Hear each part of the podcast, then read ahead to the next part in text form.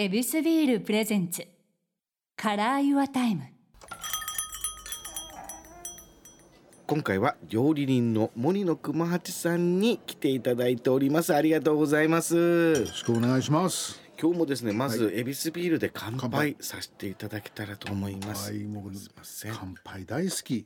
ね。ちょっとこう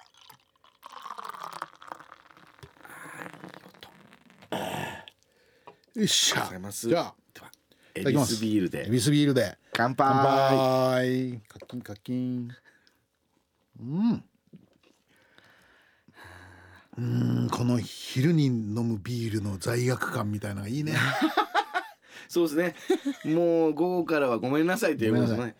ビールかビール、はい、乾杯大好きってことは結構じゃあ、えー打ち上げ終わった後パーティーみたいなのよくやられてた打ち上げ終わった後パーティーか。どうですかね、まあ、あのライブとかイベントだけが仕事ではないので、うん。撮影だったりとかいう時はあの撮影終わった時点でほぼ大体みんな腹いっぱいですからね。そっか。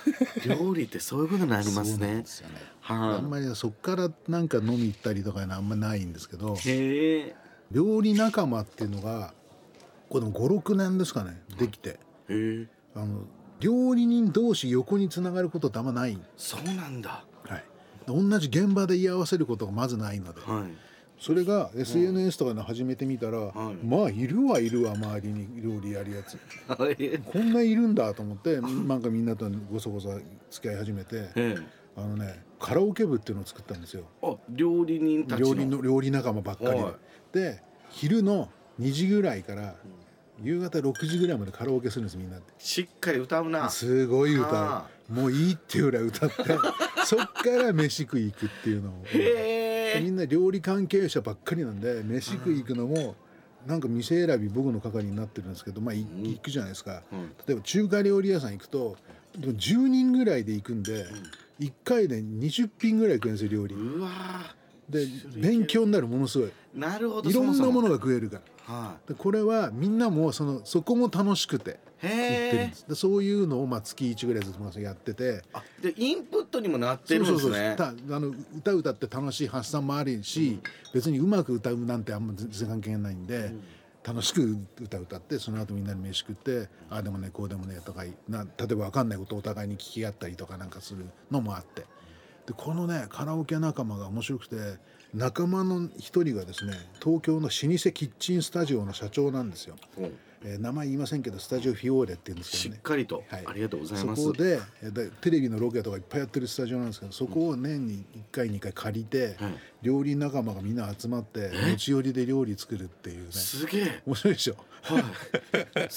肉祭りと呼んでますが。すげえ。料理人さんたちのパーティーが。そうそうそう。でみんな一応プロなんで,、はい。で僕はそこでなぜか肉を焼く係になっていて、へえー、とつてをたどってちょっとすげえにす一応プロなんでごまかし効かないですから。えはい。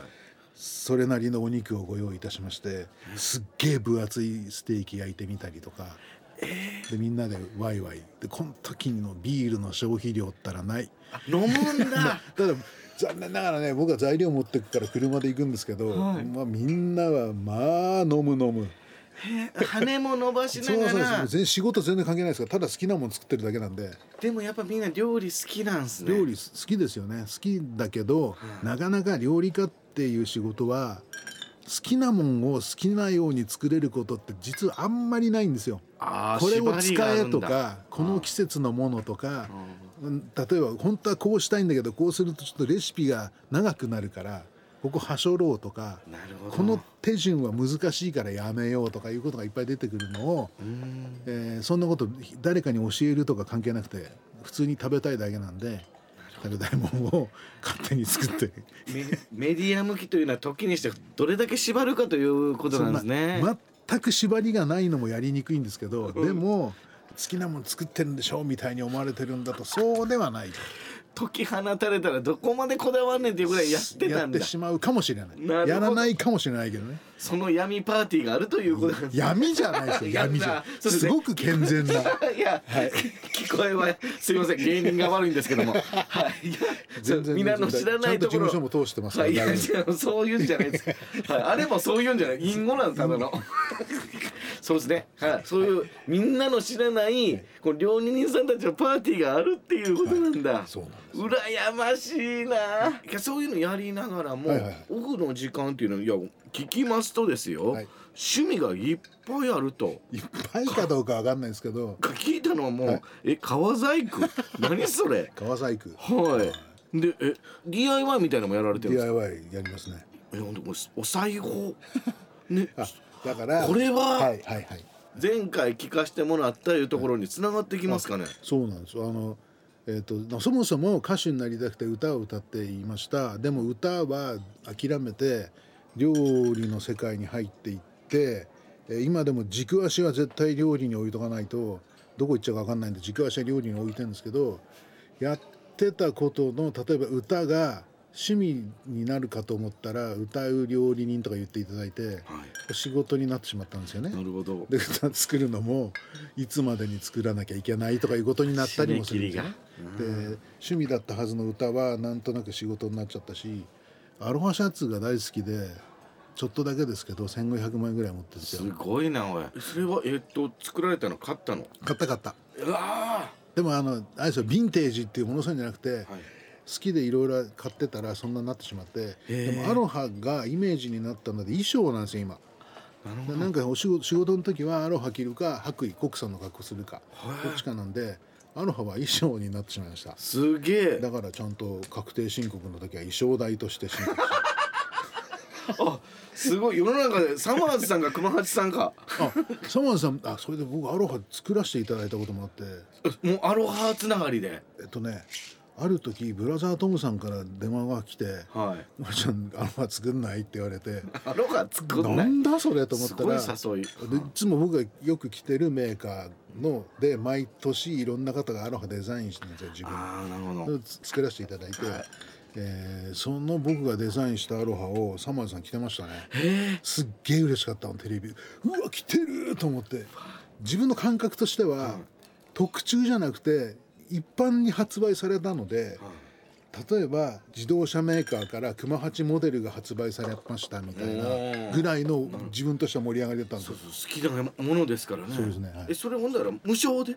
いやえっとね一応ギャランティー的なものはいただきましたけどえでもそんなそうそうですね。えトムさんからってことあですトムさんはそういう仕事しないって僕のオファーをいただいたんですそういうことなんだ。メーカーこういうことやってるけどトムちゃんやんないってで何毎年いろんな人紹介するからいろんな人紹介するときにグッサンを紹介したんですよ僕。いや、そらもうアロハといえば。なんかそういうの好きそうだし、はい。僕名古屋で何1年半か2年ぐらい一緒一緒に番組やらせていただいてたんでああのグッサン紹介したら、あのグッサンがアロハ作ってすごいのなんか作ったんですよ。である時僕アロハのお店に行ったら箱に「熊井さんし楽しい仕事ありがとうございました」って書いてアロハ置いてあって「おこれ何?」って言って「グッサンからです」って「あありがとうありがとう」って言ったらお金取られました。おかしいだろお前って箱に俺の名前書いてサイン入れてこれプレゼントじゃないの？普通と思ったらあのしっかり2万5千円ぐらい払ってそのシャツ。一回も着てないですよなんかあ、せっかく買ったから。なんかもったいなくて着らんないなと思ってえー、つながりのアロハなんですね。はい、はい仲間をつながっていくということだ。全然あのお料理とも関係ない人たちとのつながりなんで面白いですけどねえー、じゃあもう普段からこのオフはこう作ったりするのが楽しいですか？どうなんですかねあの例えば木工っていうのはなんか料理を乗せる台例えば箱馬ってあるじゃん、はい。でその箱馬ってのも売ってない箱馬どこで売っ売てんのと思って。確か売っに。てないでしょ、はい。う箱馬屋さんって聞いたことないし。そのなんかそういうものもあこれでもあると便利だなと思ってどうしようじゃあ作ろうっていう話です。え、えっ、とそれを作って、えー、どこで使い。家で家の撮影とかがあるんでそういう時使ったりとか。あ。とはなんかテーブルとか引き出しとか作ったりしますね。いやさらっとあれが好きなん。ですよ電気工具が。はプレッシャードライバーとか電気のこぎりとかああいうなんかプロプロの方が使う道具がすごく好きで、い。はい。か欲しいんでもうどうしても欲しくなってしまってホームセンターで30分ぐらいずっと見て買うかって言って 買って帰っちゃうんです。あのさらっと引き出しっておっしゃいましたけど、引き出し作るってことはそれのなんか棚みたいなやつ。あるんですよ棚も。ほんなら。棚棚ホームセンター行けば板売ってるんで板買ってきてで棚作ってみたり革細工っていうのはえっ、とね僕は仕事で包丁を持ち歩くんですね。はい。包丁を持ち歩く時に包丁って箱に入ってるんですけど箱に入ってたらえらいガサバるんですよ。10本とか持つんで。そんなにいるあのんですね。うんまあ、何するか分かってる時はいいですけど何を作るか分かんない時とか海外ロケとか行ったら、まあ、フルセット持っていかないと何を相手にするかが分からないので対応がいっぱいあるんだ。それをしまうのに包丁の刃にカバーをつけたい。ただ切れまくんじゃ危ないので。はでかでそれの包丁のカバーを作るための革を買ってきて自分で手縫いして革で包丁のカバーを作りそれをドラムのスティックケースにこう入れてああちょうどいいんだ。縦に入れられるカバンってなかなかないのでそれで持ち歩くとすごい。もう本当あのもうずーっとなんか作ってはるんですね。なんか作るのは好きみたいですね、あそもそもが、うん。あのパソコン関係もまるで分かんないですけどもうちょっとこうアナログなことの方が好きみたいですね。ああこう手先でしっかりと物を作っていく、料理を作るという。切るとかくっつけるとか貼るとかそういうのが好きみたいですね。そういうこの生活の中でまあオンにしてもオフにしてもですけどもこの自分らしい時間ってここだなと思う時 あるんすか？自分らしい時間か。難しいですね。あの僕ね人に嫌われるのがダメなんですよ、へえ。うん。あんな嫌いって言われるとものすごいへこむタイプなんです。なんて素敵な素直な、はだからあのうんだからなんですけどなるべく周りの方に気を使いたいし大事にしたいなと思うんです、あうん。でそれだからって言ってずっと人といると疲れちゃうし、はい。困っただ音楽好きなんですけど家の中で音楽流れてると疲れちゃうんですよ。で撮影とかでずーっと音の中にいるともう嫌になっちゃうんですよ、レコーディングですよなんて言って半日音聞いてるともう静かなとこ行きたいって思うんです。一個こうキャッチするとそれをしっかりとこう分析したり味わおうとしたりとか。どどうなんですかね。よくわかんないですけど。だからあの大事にしたいのは何もしない時間。一人の時。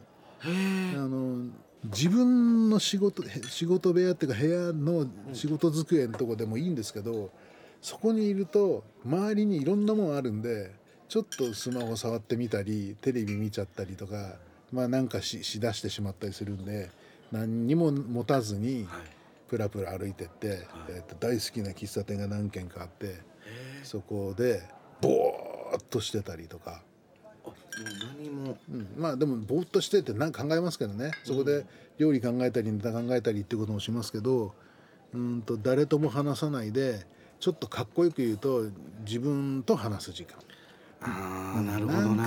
これがないと多分あのだダメだろうなって思います。どれぐらいいらっしゃるんですか？喫茶店とか。喫茶店はどんぐらいかな、うん、30分から5年あでもすごい単位。すごい長い間なんかってごめんなさいね。30分から23時間いるとさすがにお店の人に申し訳ないんで。あそこでまた気使うタイムに入っちゃうんだ。そうなんですそう。なんです人に向くわ。気が小さいんで、はい、30分いたら2杯目頼まなきゃって思っちゃすぐ人に向くん2だから。杯目飲むじゃない。2杯目飲むとなんかトイレ行きたくなってトイレ行ったからもうそろそろ帰らなきゃとか思っちゃうんですよすぐ人に向く。そうそうそうそう、うん、あのなんですかね自分が食ってうまいものってそれ大事ですけどえっとね人に食わしてうまいって言わして喜んでるタイプ。ああそうなんだ。そっちの方が楽しいですよね。だって自分が面白いより誰か笑ってた方が楽しいでしょ？結局そうなんですよね。そうなんですうん。そこに行きますかねこうだ人のためにこうだんだんこう向いていってそこに価値観を求めるともうじっとする時間ですらもったいなくなってくるけどそれは一個しっかりと勇気を振り絞って 喫茶店行ったり机にスッと座って、すぐやってだいなんかねよしって思ってやって大体過去失敗してますから、ええその前にちょっと待てよちょっと考えようって。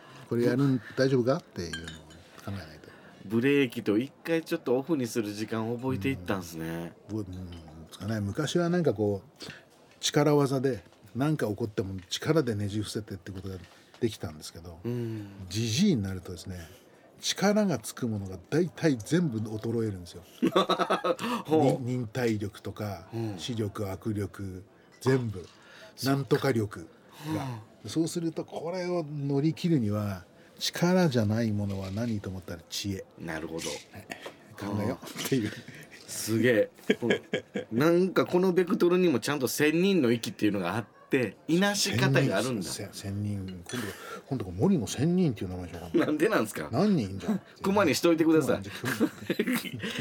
けどこのあの大事な部分がすごくあの明確になってくるっていうのもあるんですかね？オフによって。まあでもそそれは、うんうん、自分ちゃんと考える時間をちゃんと持たないと頭が回る時間もだんだん遅くなってきたので。あけどこの効率という意味でもすごくあの器用にもなってくるっていうのもあるのかな。